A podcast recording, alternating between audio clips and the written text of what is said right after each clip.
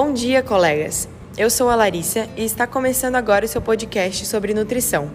O tema de hoje é Amamentação agrotóxicos no leite materno e suas consequências. Será que o leite materno é um alimento seguro para o seu bebê? Pois é. Todos sabem que a amamentação tem muitas vantagens, tanto para a mãe como para o bebê.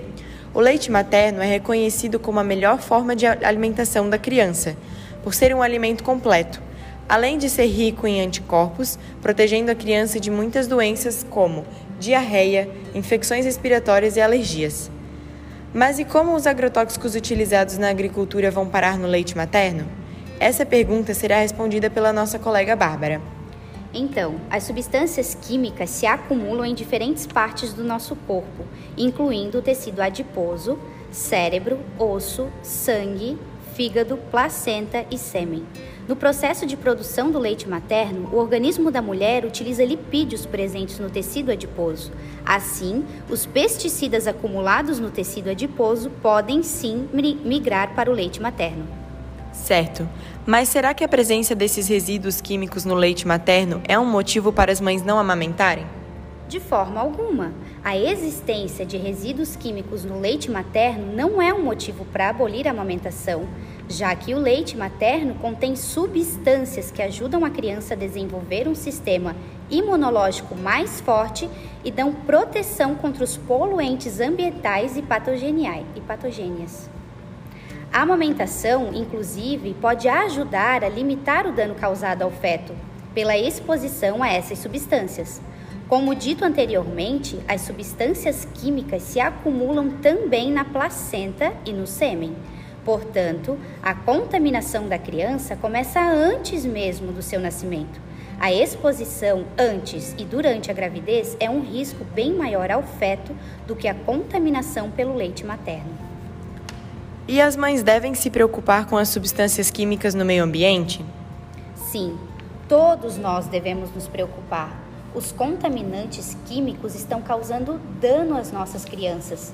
Se testássemos os recém-nascidos hoje em qualquer lugar do mundo, acharíamos neles uma carga corpórea de toxinas industriais, incluindo dioxinas, bifenil policlorado, mercúrio, pesticidas e outras substâncias perigosas.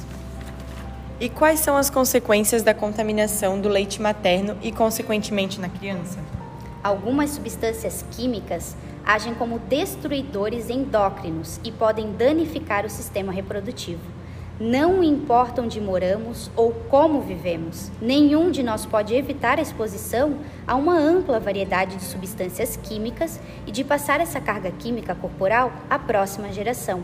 Porém, ressaltamos que o maior impacto de poluentes ocorre no período pré-natal, antes do contato com leite materno quando o, fato, o feto passa por estágios cruciais de desenvolvimento. Pequenas quantidades de resíduos químicos podem ter um efeito dramático no desenvolvimento do feto. Níveis de mercúrio, que teriam um impacto muito pequeno, quando nenhum, em, em um adulto, pode prejudicar o cérebro do feto que está se desenvolvendo. Pequenas quantidades de dioxinas podem prejudicar o desenvolvimento dos sistemas nervoso e imunológico, um efeito, e pode ter um efeito negativo no desenvolvimento do sistema reprodutivo masculino. Ainda, segundo o um estudo realizado pela Universidade Federal do Mato Grosso do Sul, esses pesticidas são um risco à saúde, podendo ser causadores de câncer de mama e próstata, colo retal, sobrepeso em crianças devido à exposição pré-natal da mãe. Além disso, duas formas de exposição podem ser consideradas: a aguda, pode acarretar paretesias reversíveis, distúrbios sensoriais e do equilíbrio, atividade muscular involuntária e dificuldade respiratória. Crônica pode ocorrer lesões cerebrais irreversíveis, tumores, atrofia testicular, esterilidade masculina, alterações comportamentais e atrofia do nervo óptico.